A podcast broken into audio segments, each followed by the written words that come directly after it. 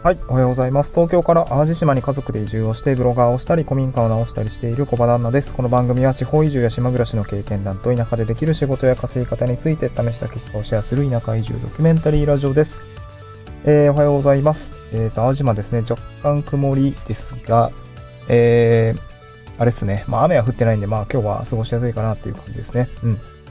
今日朝からちょっと車で、えっ、ー、とですね、9時から打ち合わせがあって、ちょっと事前に、えっ、とですね、まあ、なんていうの、行政の打ち合わせなんですけど、えー、その準備のためにちょっと早めに来ているっていう感じですね。うん、まああんまりね、いい話の打ち合わせではないので、うーん、まあちょっと最近はね、それで、うん、病んでるじゃない？病むまではいかないんですけど、ああ、やだな、みたいな感じのね、うん、まあこれどうしようもないのかな、とかね、いろいろこう、自己発掘している状況なので、若干ね、テンションは下がめ、下げ目ですね。うん、ちょっと苦しい期間が続いているという状況でございますが、まあね、えー、東京にいた時は、よ、東京にいた時よりかはね、なんかまあ心的にはね、あの、明るい、未来は明るいのかなっていう感じはありますが、まあ今一番苦しいところかなっていう感じですね。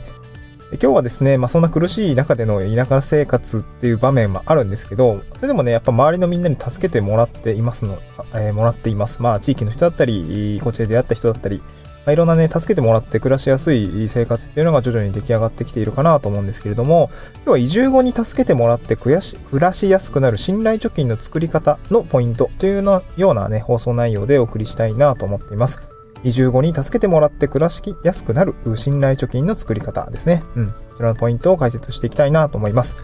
え言葉の定義から先入りたいんですけれども、信頼貯金、まあ、うん、まあ、これ造語なんですけどね、造語なんです。まあちょっとわかんないけど、工場には載ってないと思うんですけど、えー、信頼という言葉と、そして貯金という言葉ですね。信頼貯金。まあ、その二つが掛け合わさって、えー、作られた造語ですね。私が作っていますが、うん。はい。で、信頼というのは、まああれですよね、信じるに頼ると書いておりますので、まあその人のことを、まあ、信じて頼ると。まあなんかその人に頼んでおけば安心だとか、なんかわからないことがあったらこの人は頼りになりそうだ、みたいなそういう意味合いで使う言葉だと思います。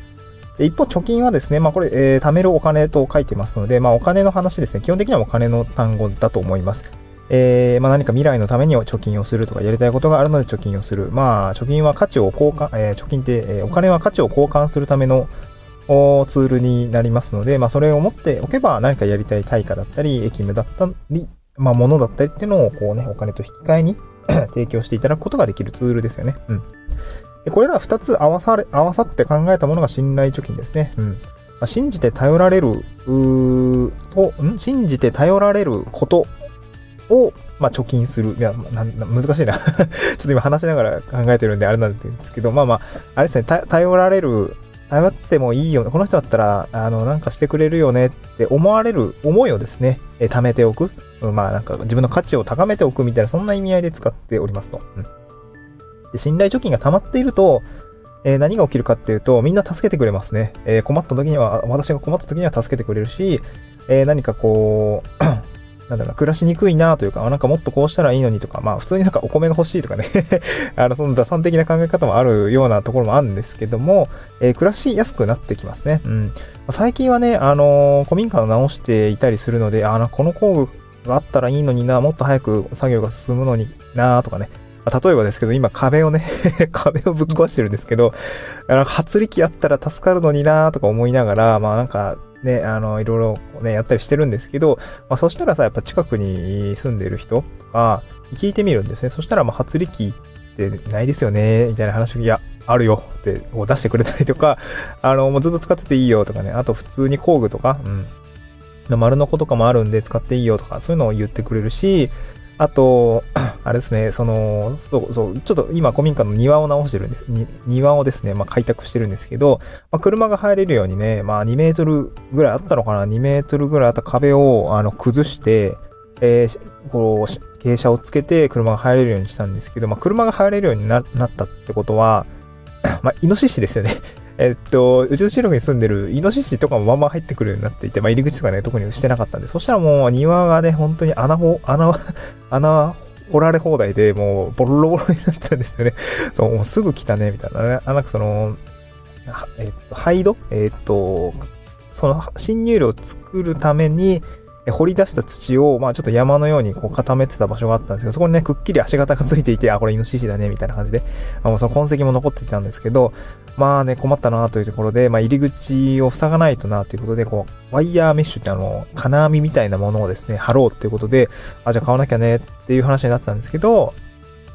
それもあるよっていう風に感じでね、出してくれて、あ、そうなの？すいません。なんかありがとうございます。もう何もか、何でもかんでもありがとうございます。みたいな感じで、えー、なんかもらうことができたりとか、普通にあとお米とか、こう、まあ、先日ね、椎茸大きいね、冬の椎茸ってすごい大きいんですけど、すごい美味しくてね、まあ、今はね、えっと、なんかひき肉と一緒にこう炒めてね、肉味噌風にしてもめちゃめちゃうまいみたいな感じになってるんですけど、えちょっと雑談が、だいぶね、半分長くなっちゃってしまって、まあ、そんくらいね、あの、暮らしやすくなると、暮らしが豊かになる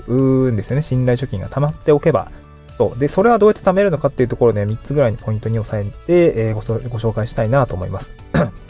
先に3つ言っておき、言っておきますと、1つ目が些細なことから始めることが大切ですと。2つ目が時間の共有っていうのが大切ですと。で、3つ目は、与え、えー、頼られた時は全力で答えようということですね。この3つをご紹介したいなと思います。で、1つ目の些細なことから始めようってことですけれども、まあ、いきなりね、私のことを信頼してくださいとは、ならないと思います、私のことを信頼してくださいとはならないですね。うん。こいつ誰なんだろうとか、えー、この人はどういう人なんだろうみたいなところから始まると思います。やっぱりその些細なことから人間関係というのは始まっていきますので、挨拶をしっかりするとか、え自己紹介であと得意なね、分野っていうのを PR しておくと、まあいい、いいですね。あの、すり、すり込みっていうのはあれなんですけど、まあ、自分が何ができるのか、どういう、えー、何をやってきた人間なのかっていうところは、まあ、うんと、挨拶の中で当然していくでしょうし、その挨拶から始まった人間関係の中で、会話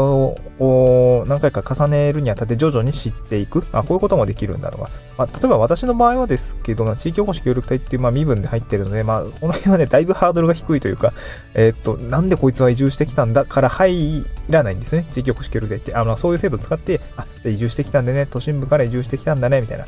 で、まあ、地域での役割ですね。どういうことをやるのかっていうところも、まあ、ある程度、その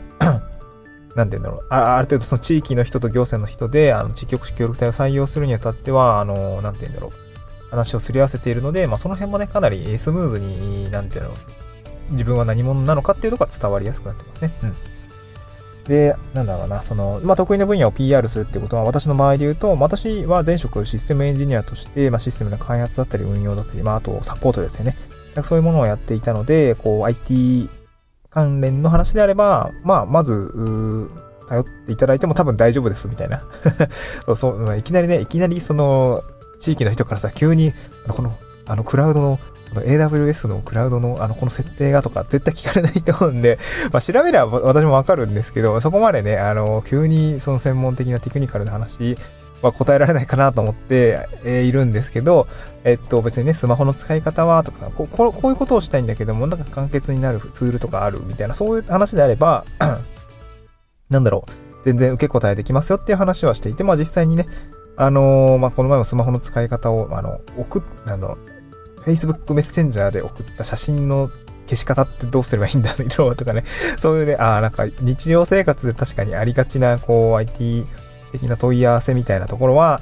すごいね、あの、簡単に対応ができるかなっていうところが、本当にまさにね、えー、そういうこと、出来事があったっていう感じで、まあ自分の得意な PR、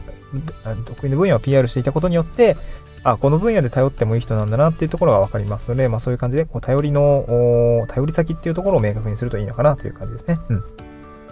はい。で、これも一つですね、二つ目の時間の共有をしましょうっていうことですね。時間の共有をしましょうですね。これは別の放送回ですね。ちょっと、えー、っと、改めて合わせて聞きたいに入れておこうかなと思うんですけど、えっと、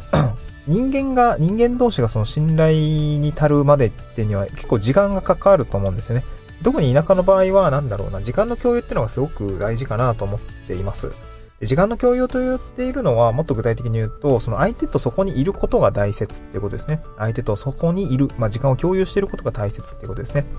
えっと、その場に合ってない中での信頼関係ってはなかなかむ、えー、構築することが難しいかなと思いますね。うん。で、なので最初は無駄だと感じる時間もあると思うんですね。なんかすごい雑談みたいなのがすごい長いとか、えー、井戸端会議がめっちゃあるとか、なんかそういう場面もあったりすると思うんですけど、それって実は結構重要で、うんと、井戸端会議の中で、えどういう人間なのかとか、まあ、あと、例えばですけど、毎毎日井戸端会議してる人と、もう月に1回しか井戸端会議してない人みたいな、顔を合わせてる時間が長ければ長いほどですね、やっぱ信頼に当たると思うんですよね。そう。別に何もしてないんですよ。その、ただなんで、あの、よくあると思うんですけど、家の前の掃除してて、毎日会うとかね。えー、そういうことをしている人と、なんかそうではない人をですね。で、言うと、多分毎日会って顔合わせてる方が、やっぱ信頼、自然とね、信頼をがされると思います。これ確か単純接触効果っていうなんか人間的な心理の効果も働いていたかと思うんですけども、やっぱり頻繁にこう接触をしていると、だんだん親近感が湧いてきたり、なんか身近に感じていたりすることがあると思うんですけど、まあそういうことも まあ一つあるかなと思うんですけど、そういう井戸端会議とか田舎ってよくあるんですけどね、まあ話長いなっていう人もいるんですけど うん、なんか実りのない話してんなって思いながらも、いやいやいや、これは結構信頼貯金にとってはすごく重要なことだぞと思いながら過ごしていると、意外とね、話にのめり込めることができたりすると思うんで、まあ、やっぱり相手と向き合う、うん、相手と向き合う時間っていうのを大切にしておくっていうところがこの信頼貯金につながるかなと思いますね。うん最後3つ目ですね。えー、これはね、あの、頼られたことは全力で答えるということです。これ結構重要で、最後の、あの、まあ、最後のステップなんですけど、この前段の、まあ、挨拶とかしっかりしようねとか、些細なことから人間関係を始めますと。で、二つ目に時間の共有をして、えー、もう少しこう信頼貯金を積み重ねていくと。でそうすると、きっと頼られることがあると思います。特に、まあ若い世代の方とか、まあ地域局協力隊の身分だと、まあなおさらそうなんですけど、えっ、ー、と、私のことを頼ってもいいですよ。そして頼れるスキルがありますよ。ということが伝わった時には、えー、多分ですけど、地域の人とか、なんだろう、移住後に関わってくれた人については、えー、相談があったりすると思います。まあ私なんかは本当にね、まあ私の友人もそうですけど、なんか iPhone を新しく買ったんだけど、70のおっちゃんが iPhone を買ってて、いやもうそれはそれですごいなと思うんだけど、iPhone の使い方を教えてほしいとかね。まあやっぱ頼ってくれるわけですよ。まあそうしたらさ、えー、っと、まあ例えば、あの、あれ、設定の、あのね、時間をじゃあ、えー、一緒にやりましょうかみたいな。フェイス ID っていうのがあってですね、みたいな。僕は iPhone じゃないんでわかんないんですけど、えー、これこれこうしたらいいですよとか、あと普通にアプリの使い方で、先ほど、あの、メッセンジャーの使い方とか、えー、こうやるといいですよとか、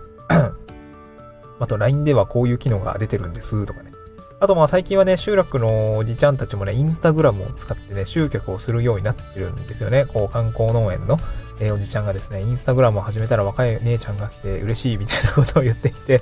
可愛いなと思いながら、でも、まあ、でもそういうことですよね。インスタグラムって、あの、Facebook と使って、Facebook のようなユーザー層と違うんで、えインスタグラムを使ってそういう人が来るっていうのは、まあ、なんか体感していただいて、そのおじいちゃんも、いや、今インスタグラインスタグラムの時代じゃって言っていて、あー、なんかいいねって思ったんですよ。まあ、その人ね、あの、観光農園をやっているので、結構ね、アジサイとか、えー、なんて言うんだろう。まあ、綺麗なお花がたくさんあったりするんで、えー、女性のね、お客さんもすごく多くて、そして綺麗だなっていうことで満足をして、いっぱい写真を撮って帰ってきている、帰っているんだよ。まあこういった形で集落に人が来てくれるのはすごく嬉しいよね、みたいな話をしていて、あ、なんかすごく、う、なんだろうな、このテクノロジーがいい影響を与えているなという感じが、あ私は感じていたんですね。うん。